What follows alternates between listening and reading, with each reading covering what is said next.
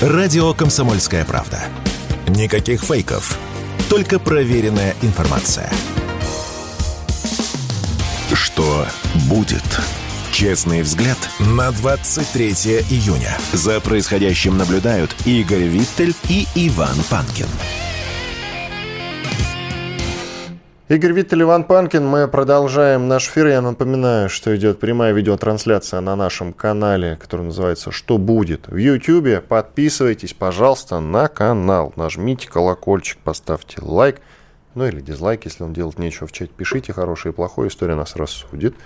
В разделе комментариев жалобы, предложения, темы и гостей для эфиров. Обязательно, конечно, а, прошу вас и не забывать про подкаст-платформы, например, такие как подкаст.ру, Яндекс Музыка, для тех, кто больше любит слушать, а не смотреть. И мы продолжаем наш эфир. К нам присоединяется Сергей Гончаров, почетный президент Международной ассоциации ветеранов подразделения антитеррора «Альфа». Сергей Алексеевич, здрасте.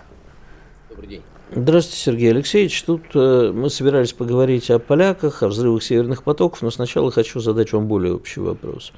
А сейчас заметно, как э, противоположная сторона, не достигая успехов на фронте, происходит, э, переходит к регулярным актам э, террора, в основном террористов-одиночек.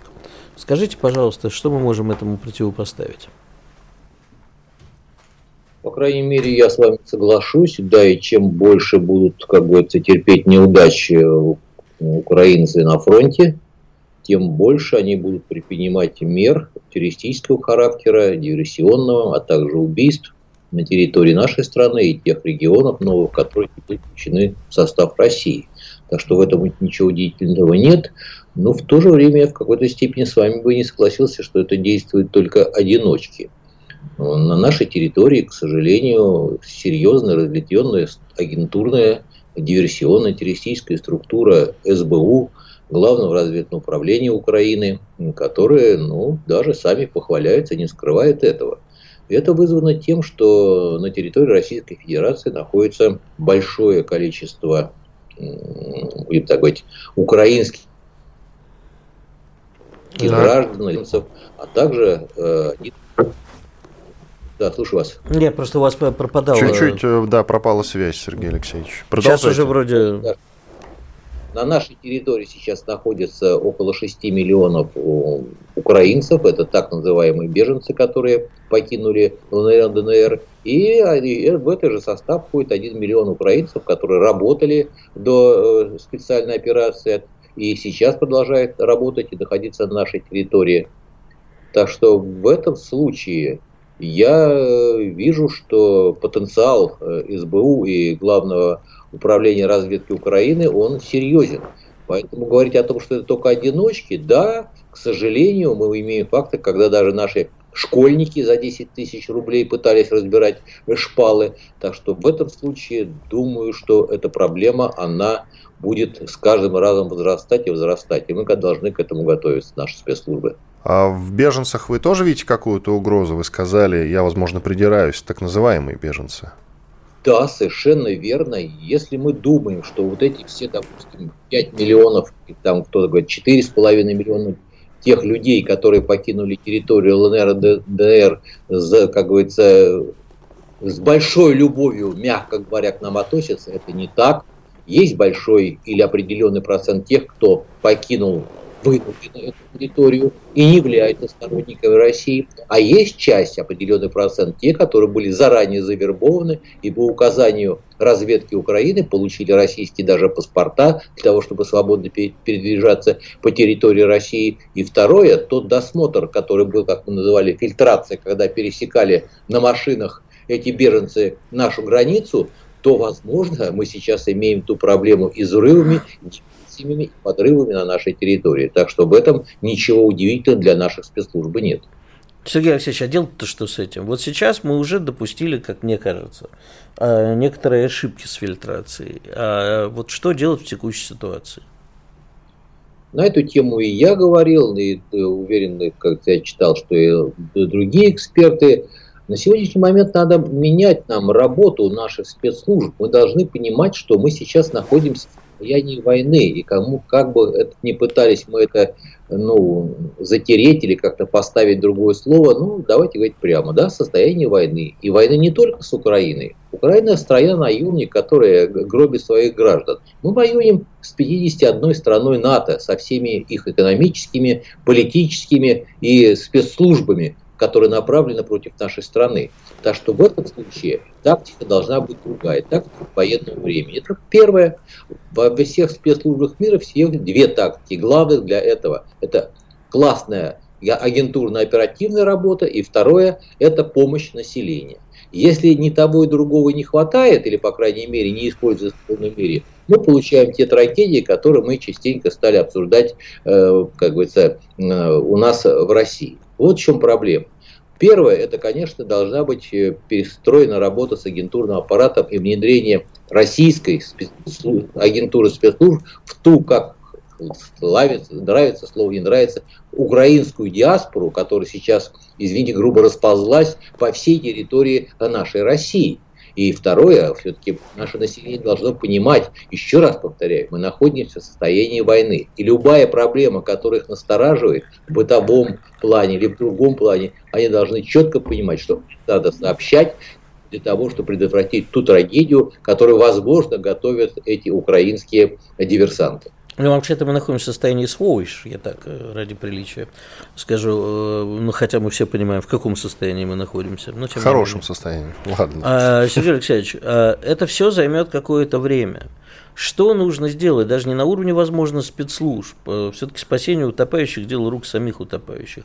Вот мы на бытовом уровне, как частные граждане, что мы можем сделать – какую повышенную внимательность проявить, какие, может быть, задействовать э, последние технологические достижения, чтобы, э, помимо того, что, как услышал украинскую речь, на всякий случай беги куда-нибудь, а, чтобы предотвратить возможные теракты. И возможно ли предотвратить, я так понимаю, что они идут по нарастающей и готовят какую-нибудь крупную пакость наверняка.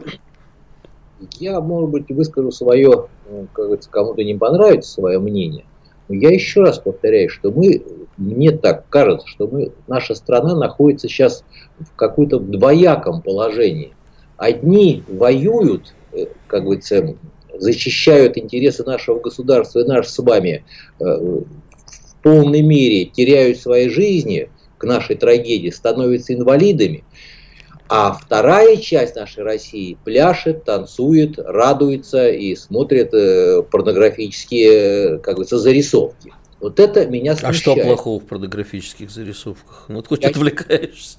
Да, не, не вижу ничего хорошего, когда, как говорится, страна в таком состоянии, а тот же, извините, Киркоров в перьях каждый раз какой-то со своими непристойными жестами показывается по всем телеканалам. Как? Я этого не понимаю. Может, ну, а, боец... хорошо, смотрите, а как мы будем постоянно жить, Сергей Алексеевич, в условиях такого военного напряжения и по телевизору тогда что? Только военные фильмы крутить при всей моей любви к военным фильмам советским, да?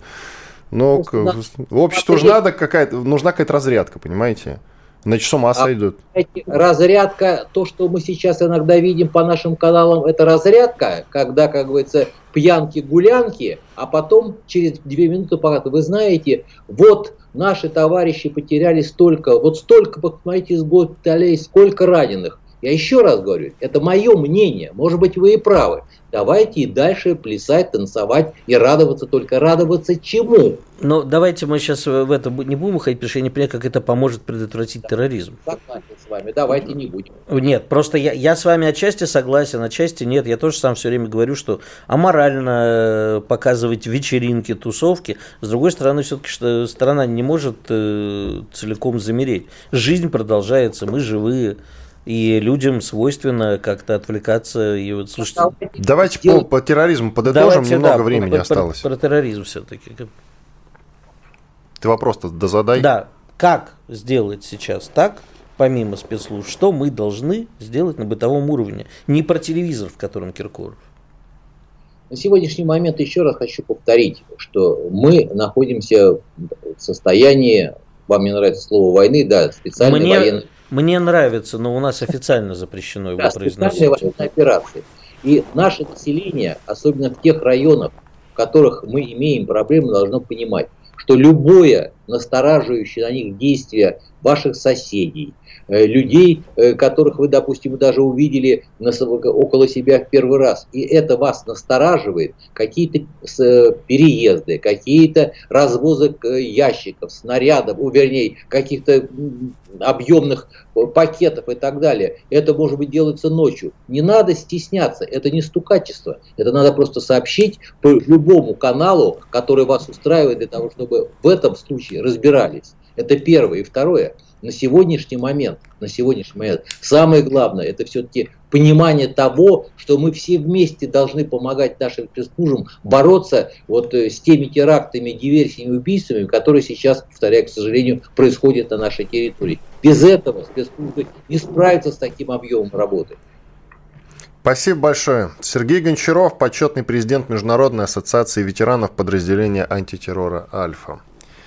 И Сергей Алексеевич подкинул, конечно, нам с тобой пищу для не только размышлений, но и обсуждений. И я думаю, что мы сегодня вернемся еще к этому разговору по поводу того, что называется стукачеством или доносами. Сейчас это, эти понятия приобретают какой-то новый смысл, другой. Ведь э, Сергей Алексеевич абсолютно прав.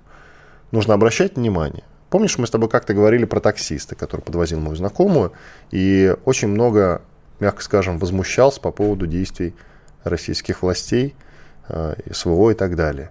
А вот как быть с таким человеком? А может быть, это потенциальный террорист. Уходим на перерыв. Спорткп.ру О спорте, как о жизни.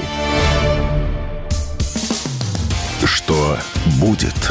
Честный взгляд на 23 июня. За происходящим наблюдают Игорь Виттель и Иван Панкин. Все так, Панкин, Виттель, к нам присоединяется экономист Алексей Бобровский. Алексей, приветствуем вас. Доброе утро, коллеги, здравствуйте. Доброе утро, Алексей. Разлука, разлука была недолгой.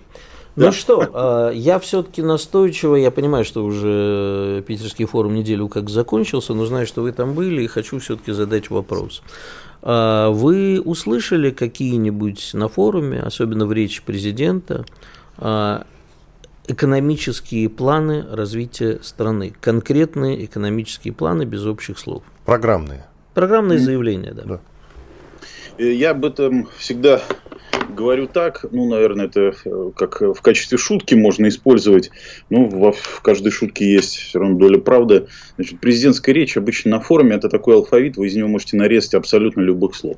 Он говорит очень много полезных вещей, и из них вот э, почему-то есть те люди, которые видят что определенные риски он обозначает, кто-то видит возможности.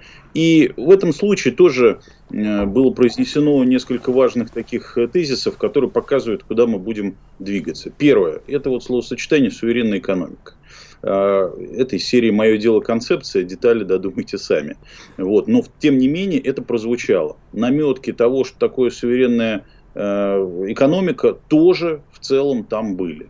Но э, говорить об опоре на собственные силы это уже довольно банальная история. Почему-то, правда, все видят какую-то крайность в этом, вот, каким-то идеям Чучхе, переход и так далее. Это не так.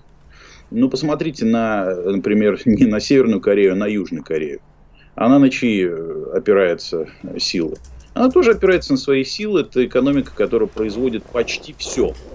Вообще все нету такого, нет такой отрасли, в которой бы корейские компании не присутствовали. Вот это то направление, в котором нужно двигаться. Посмотрите на Китай. Примерно такая же история. А, кстати говоря, посмотрите даже на те же самые Соединенные Штаты, которые на самом деле здорово выстроили вот те самые цепочки производства. Но лайбаки-то кто клеит? В конце концов, они. И можно сказать, что производят они тоже все от машин до телефонов. А, так или иначе, а, все равно являясь производителем довольно большого количества товаров, номенклатуры товаров в мире. У них другая проблема. У них отток капитала больше, чем приток. И в целом тезис Трампа о том, что Make America Great Again надо вот сейчас это все делать, а, он справедливый. Но имеется в виду перевоз в США большего количества производства, чем сейчас находится за пределами штатов. Но в целом они ведь тоже много чего производят. Это вообще вот. на самом деле любимый лозунг дагестанцев Make America Great Again. Да, абсолютно. Потому что если сократить, то будет мага. Да, да. Ну, а, здесь вот Э, подождите, Алексей, я хочу уточнить одну вещь. Нам на протяжении очень многих лет отчасти справедливо говорили, когда ты говоришь, а вот мы тут э, почему не строим это у себя, почему... Нам все говорят, маленький рынок сбыта. А у Южной Кореи, простите, какой рынок сбыта? Но тут же возникает вопрос, а как Корее удалось пробиться на внешние рынки? А я расскажу. Это очень Давайте. просто. Э, на самом деле это та часть их отношений с внешним миром, которую проходили мы в том числе. У них же тоже были кризисы, которые требовали вмешательства таких институтов, как МВФ. Говоришь МВФ, сразу хочется перекреститься. Слава богу, что их здесь нет больше. Ну, то есть они как бы есть, мы формально не выходим из МВФ, но прошел тот э, период страшный, когда значит, мы главой МВФ сажали на э, самое видное место на крупных форумах. Все, это прошло. Нам уже их советы э, нужны, так сказать, как рыбий зонтик. Вот. Но корейцы тоже в какой-то момент были в таком кризисе, когда потребовалась программа МВФ и международных институтов, но они сделали интересную вещь. Они сделали все наоборот, как говорит МВФ. Первое, что они сделали, они увеличили денежную массу для того, чтобы расширить возможности для своего рынка. Просто чтобы мы сегодня понимали, э, в крупных странах, в крупных экономиках, количество денег, ну, то есть тот самый М2, э, там есть несколько агрегатов, которые на самом деле показывают количество денег в системе, ну, просто чтобы... Для, для наших понимания... слушателей денежная масса, второй да, для... агрегат денежной массы, М2. Да, да. Этот самый М2, денежная масса, это э, отношение, надо смотреть на отношение ВВП к этой самой денежной массе. Во многих странах... ВВП в смысле валовый внутренний продукт, а не Владимир Владимирович, да? Да, это не, это не Владимир Ильич. Вот. Так вот, во многих странах это более 100%. То есть количество денег в системе больше, чем производит сама экономика. Или хотя бы столько же. У нас же показатель М2 к ВВП всего где-то сейчас примерно 60-70%. Мы ее увеличиваем. И в этом, кстати говоря, заключается вот этот самый секрет успеха нашей экономики. Потому что они в прошлом году, всякие МВФ, и прочие эксперты западные, когда говорили минус 20, ну или самые скромные подсчеты МВФовские, минус 8, они как раз базировались на своих же расчетах, как должно быть, когда ты наказываешь страну санкциями, а она все равно идиотским образом действует по заветам этого самого МВФ. И вот если бы мы продолжали действовать так, как продолжали, не включили бы ограничения на движение капитала, э, на, не включили бы э, все, что связано с запретом на выход этого самого капитала. Вот у нас был бы как раз вот этот минус 20, минус 8, вот в этой где-то дельте показатель ВВП. Мы бы были в глубокой-глубокой рецессии. Так вот, собственно, корейцы, когда поступили похожим образом, вот как мы сначала мы СВО, вернее, мы, наверное, поступили так же, как в свое время делали корейцы, сделали все наоборот, вопреки этим рекомендациям МВФ. Оказалось, что есть, ну, как бы даже место для количества денег внутри экономики. Ну, во-первых, почему сегодня растет ВВП? А мы выкупаем собственные долги. Мы по темпам снижения долговой нагрузки одни из лидеров в мире. Это сказали, кстати, вчера специалисты швейцарс... еще оставшегося швейцарского банка UBS. Вот, один уже приказал долго жить, а второй вот сейчас выдал исследование интересное по тому, как страны сокращают долги. Мы выкупаем этот долг, и у нас к концу года будет ВВП выше, чем 2%. Я думаю, что где-то в районе 5. Судя по тому, как вот растет денежная масса. Может, немножко ошибаюсь. Нам когда-то обещали 10% в год, если вы помните. И это возможно. Но вопрос, конечно, чтобы это все не шло в инфляцию. Для этого нужны вот внутри экономики инструменты емкости для этого рынка. Подождите, Вчера... давайте практический вопрос. Я человек тупой, я про практику люблю. Вот сейчас у нас большие проблемы с самолетами. Вот. Вот, значит, э, нам не такие большие, как у Украины, правда.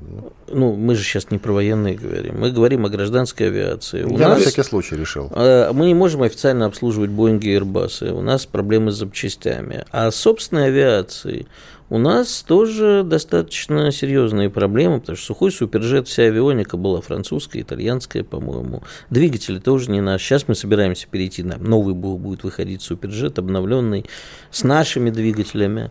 А, но ни Ту-214, ни новый Ил, и заметим, что, в общем, нам могли бы заместить китайцы, как это обычно, да, шильдики переклеивают у нас. У нас был бы какой-нибудь отечественный авиалайн, как с москвичом получилось. Но китайцы в авиастроении тоже немножечко э, замедлили темпы, у них особо таких прорывов нету. Выкатывали сейчас новый самолет, но в целом все их планы, так, кстати, в том числе и планы по нашему совместному самолету с китайцами, да, то есть китайский совместно с нами, они выкатили на авиасалоне в Цюрихе, этот проект, и сказали, они или на Лебурже, сейчас уже не помню, э, со словами типа, ну вот, а русских тут больше нету. Так себе, друзья. Так что делать-то будем, чтобы в рекордно короткие сроки создать российскую гражданскую авиацию? Есть рецепты? Ну, рецепт один – это дать много денег. Ну, не только много денег дать, но еще и найти те места, которые еще не разрушены, сохранились в качестве такого научного центра. Вчерашняя новость уже прям с языка сняли, как говорится, о том, что э, Мишустин готов выделить э, довольно большие деньги на Ту-214. Там, 75 э, миллиардов, по-моему. Э, я, по-моему, там больше 40, но лучше бы да. 75. Хорошо, да, ну, допустим, 40 миллиардов. Да. Ну, вот э, это, собственно, одно из тех направлений, куда можно совершенно спокойно инвестировать. Что это такое? Просто чтобы тоже наши зрители, слушатели это понимали, э, кажется, это просто самолет. Помимо э, того, что вы делаете сталь для этих самолетов, это и легкая промышленность, потому что внутри вся обшивка и все, так сказать, там, где сидят люди, весь салон, он еще делается из тех самых материалов, которые, кстати говоря, иностранные компании используют очень активно российскую материю, материалы, кожу там и прочие, значит, э, производящие значит, элементы легкой промышленности. Она у нас, кстати, неплохо по темпам роста выглядит последние годы. Вот это, собственно, э, самая такая поверхностная история по самолетостроению. Двигатели, приборостроения. В первую очередь наука, понимаете? Самое неприятное, что Боинг в очень многом сделан руками российских инженеров. У Боинга был центр в России, на нем работали российские инженеры, они проектировали Боинг. А почему они проектируют Боинг, а не родной самолет какой-нибудь? Потому что мы им не создали условий. А найти мозги, науку и так далее гораздо сложнее, чем выделить деньги. Я сейчас не буду даже говорить о том, что как бы часть денег явно куда-нибудь исчезнет по дороге, но в целом как бы слишком много дыр. И в рекордно быстрые сроки этого не сделаешь. Кстати, Боинг очень интересно прошелся по э, тем отраслям, которые ему были интересны тогда в такой загибающейся экономике России в 90-х, хотя нам говорили, что это, так сказать, святые 90-е, это вот сейчас вот началось все самое интересное. Он очень быстро не просто скупил мозги, но еще и э, фактически закрывал предприятия, вынуждал закрываться те или иные предприятия, и э, таким образом обеспечивал себе не только, так сказать, приток этих мозгов, но и отсутствие конкуренции на этом рынке. И это довольно больших денег стоило. Подробности сейчас говорить не будем, чтобы нас не закидал тот же самый Боинг какими-то претензиями. Но в целом, если нужно, это можно и расшифровывать при желании. Вызовут нас свидетелями там, на какой-нибудь суде. Расскажем. Как Спасибо. Алексей, Потом... оставайтесь, закончим мысль уже через 4 минуты. Алексей Бобровский, известный экономист. Радио «Комсомольская правда».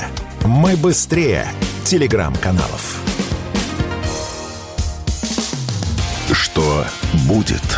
Честный взгляд на 23 июня. За происходящим наблюдают Игорь Виттель и Иван Панкин. Панкин Виттель и Алексей Бобровский, экономист, по-прежнему с нами. Продолжаем. Алексей, да. У меня главный вопрос такой. Из серии литературной газеты в свое время, если бы директором был я, вы можете дать э, три основных э, тезиса, как нам быстро э, перестроить экономику. Вообще, какая экономика нам нужна? Мобилизационная, экономика военного времени или э, такая открытая всем странам? Ну, кстати, и в чем разница между военной и мобилизационной? Тоже растолкуйте, пожалуйста. Ну, я, могу, я могу это, тебе растолковать, что я имел в виду, но лучше Алексей. Нет, почему? Мы можем вместе здесь, на самом деле, о терминологии надо договариваться, потому что все под этими понятиями что-то свое понимают. Я бы, на самом деле, назвал бы экономику, которая нам нужна, высокоорганизованной. Мне этот термин нравится больше. Э, собственно, некоторые экономисты и историки его используют активно. Э, поэтому я бы вот просто отличал, чтобы людей не пугало там, военная мобилизационная. Я предлагаю высокоорганизованная. Она похожа на мобилизационную, но мобилизационная все-таки подразумевает мобилизацию и тех ресурсов, которые могли бы пойти, скажем, там, на какие-то гражданские нужды, ну вот нужно, например, там все для победы, все для фронта. Это тоже формат мобилизационной экономики. Э, военная экономика, но это когда вы совсем уже забываете о гражданских э, секторах и делаете только-только танки-пушки. Я думаю, что это нам сегодня не нужно, но так вот, если совсем простыми словами, разница такая. Высокоорганизованная экономика – это экономика, которая умеет ставить цели, умеет их достигать. Я вот э, по трем задачам задачам, которые нам сегодня точно нужно решить. Э, на первое место бы выделил э, создание нечто, чтобы, опять же, люди не пугались слова «госплан», нечто, что могло бы планировать какие-то цели. Я вам скажу, что в 70-е годы или до середины 70-х во Франции было нечто похожее на то, что мы называем госпланом.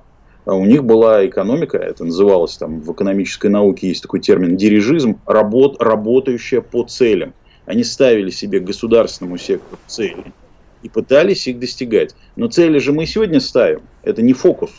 Фокус, чтобы потом, если эти цели не достигнуты, найти не только виновного, потому что это не фокус, а сделать правильные выводы, почему мы не достигли этих целей. То есть есть причина, по которой это не произошло.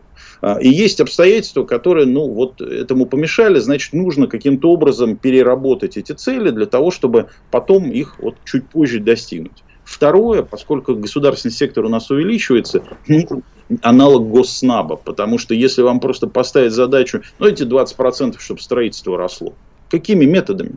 Вот мы сегодня бьемся и спорим по поводу того, какая должна быть миграционная политика. Я согласен, что есть риски по тому, как бесконтрольно приезжает большое количество мигрантов. Но посмотрите на эту ситуацию с другой стороны. А кто строить будет? У нас сегодня дефицит рабочих кадров. О, затронута весьма волнующая тема. Да-да, нет, я не к тому, что это какие-то простые решения.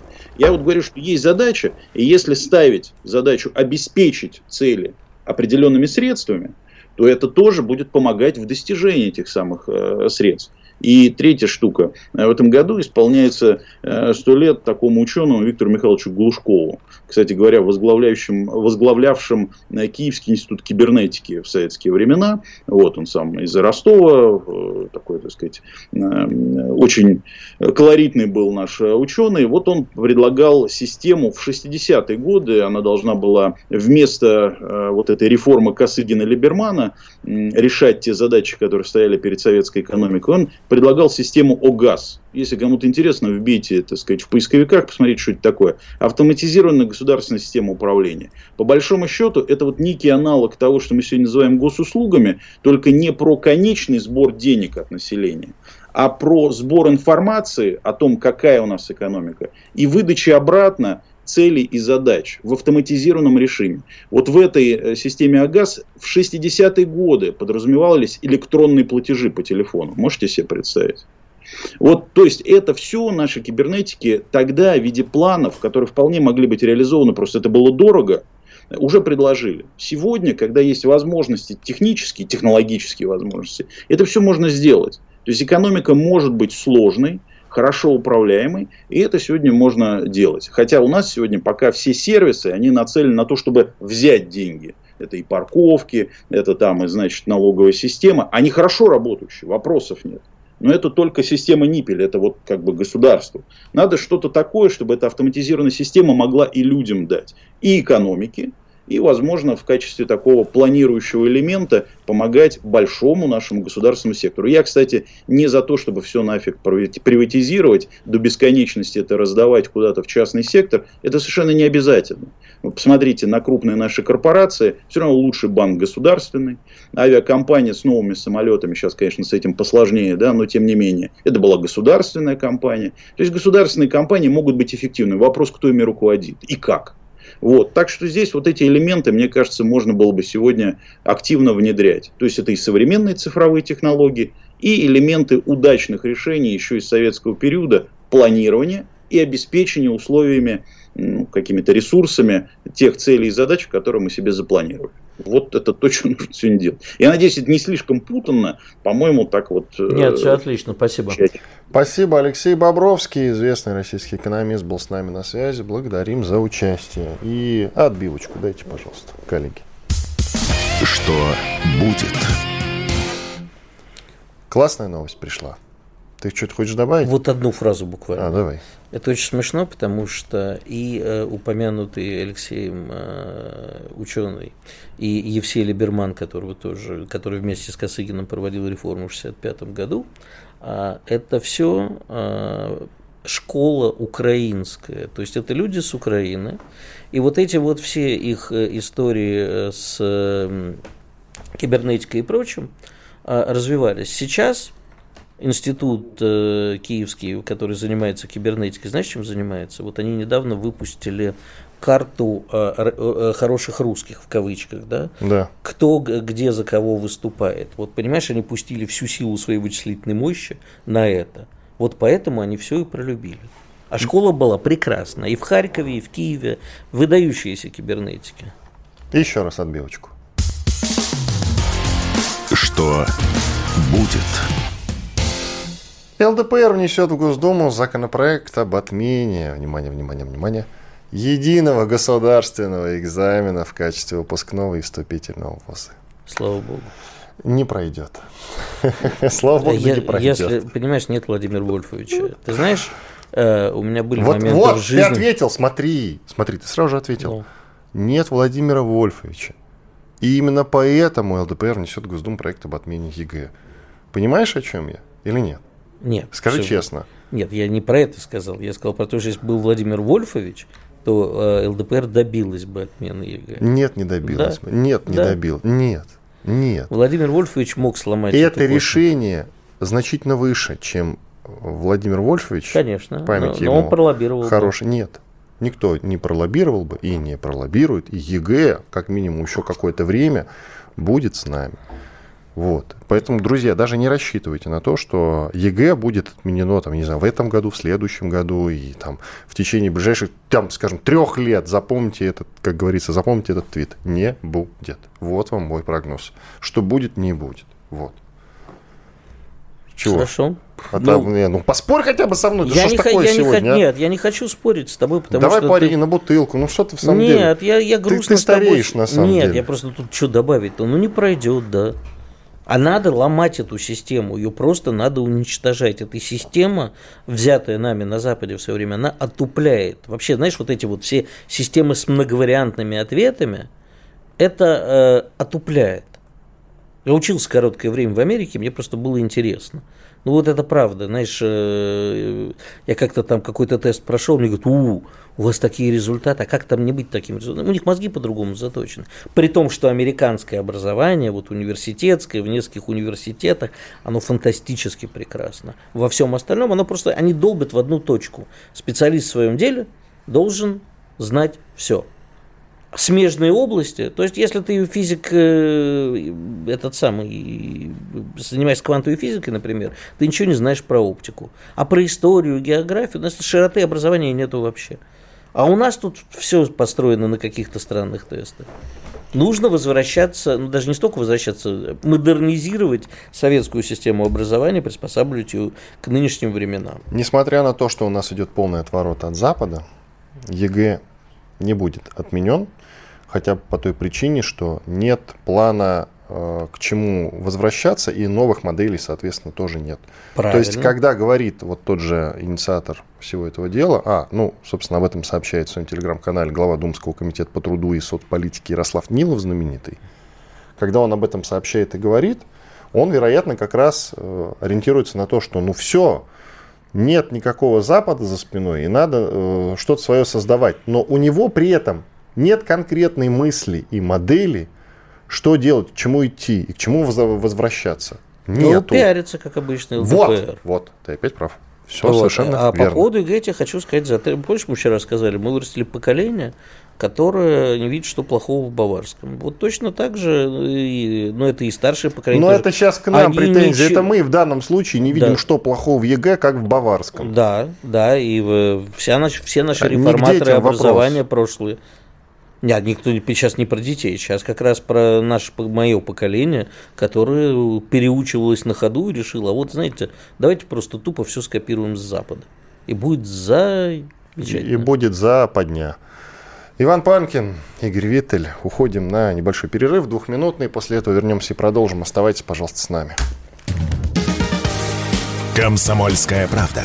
Радио, которое не оставит вас равнодушным. Что будет?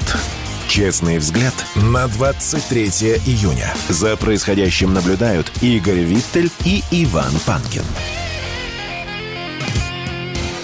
Да, действительно все так. Виталь Панкин с вами по-прежнему. Финальный выход. И сегодня пьяница. Да? Да. Пятница. Пить вредно, дорогие друзья, не слушайте Панкина. Панкин тоже не пьет, к слову. Практически. Можно подумать, Итак, я пью. Можно подумать. Я не пью, я бухаю. Э, дети бунтуются. К слову про ЕГЭ.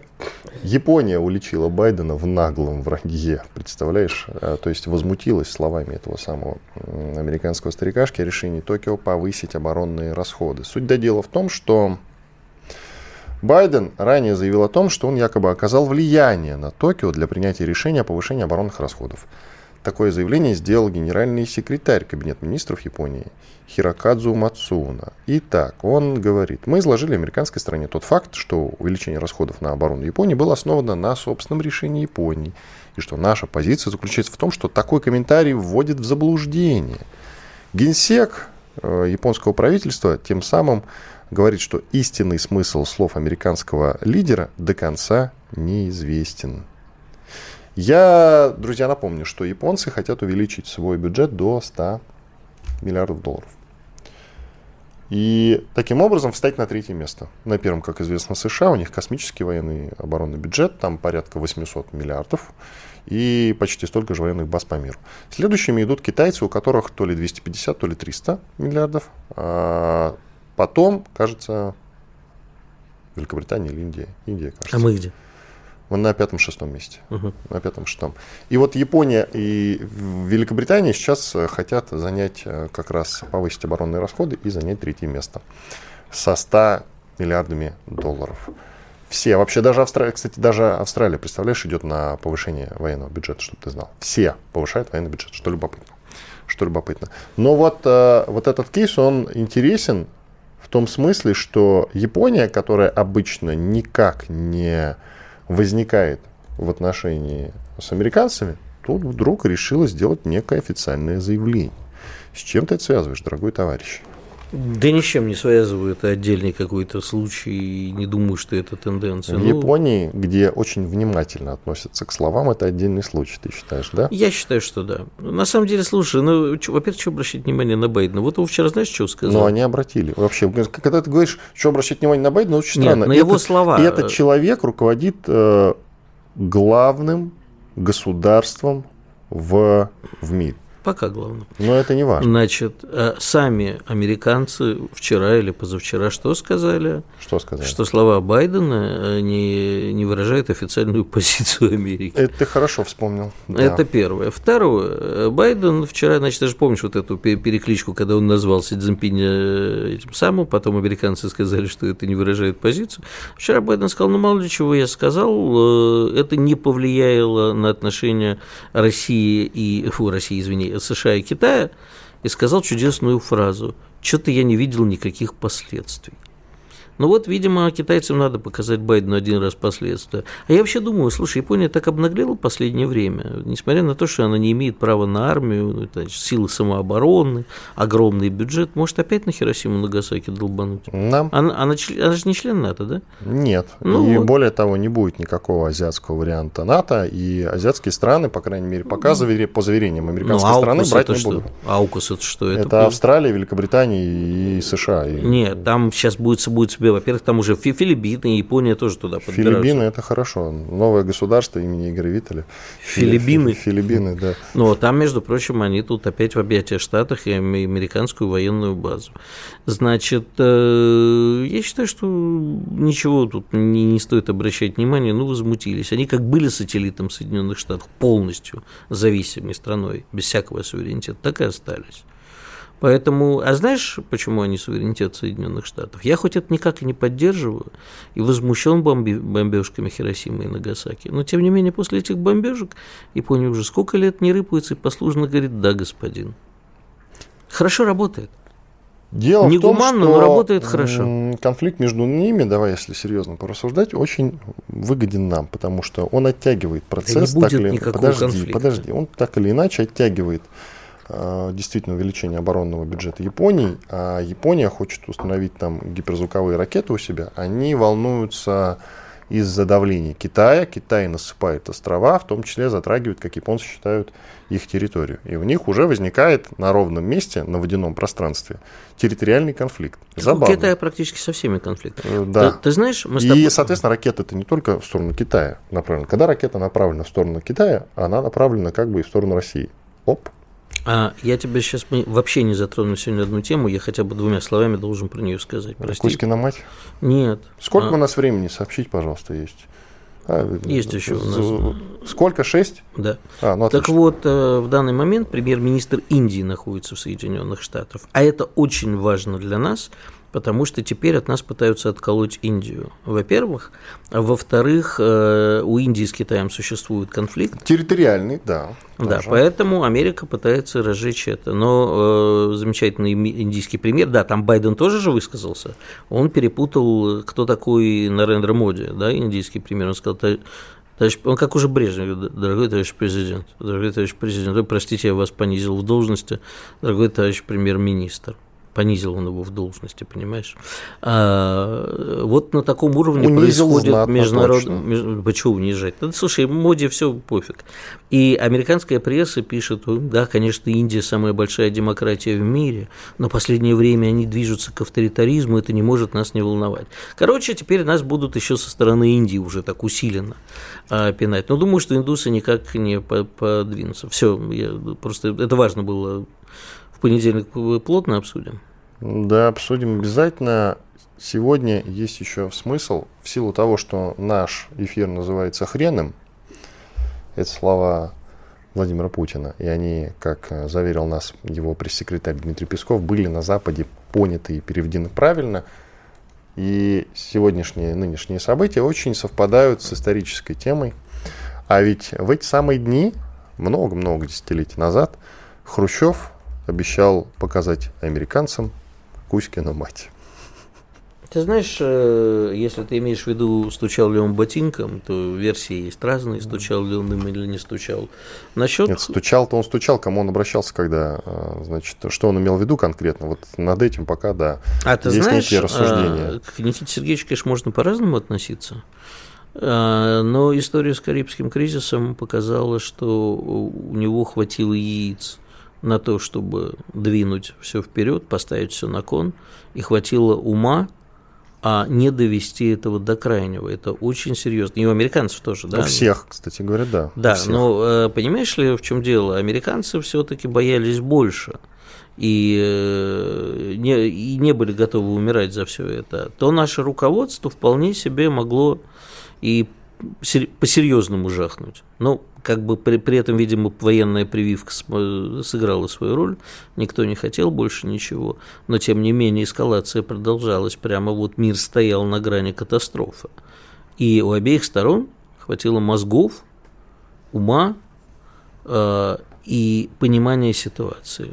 Но, тем не менее, они смогли свои интересы отстоять, и те, и другие, до какого-то момента, и показать, что можно идти до конца, но остановиться. Это очень важное, важное искусство и очень важный вывод из всего этого, что мы сейчас, сколько бы я тут периодически не призывал что-нибудь бросить на кого-нибудь, э, или, по крайней мере, обсуждали. Ты сегодня уже отжег с призывом что-нибудь уронить на Хиросиму еще раз. Ну, слушай, ты же... Кстати, просто к слову, друзья, тогда вот на Хиросиму и Нагасаки не мы уронили. Просто не мы, к слову. Не мы.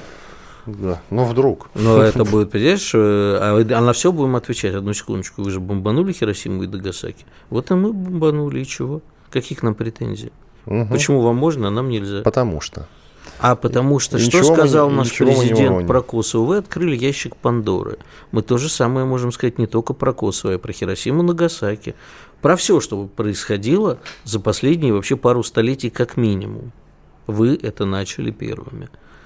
Поэтому я просто очень хочу пожелать и нашему руководству, и руководству других стран терпения, ума и э, отстаивания в своих позициях, но вне доведения Как терпение их. и ум совместить с решительностью? Скажи мне, пожалуйста. А решительность – это вот продвинуть все до той точки, не боясь дойти до крайней точки, после которой весь мир поймет, дальше только в труху, давайте-ка прекращать.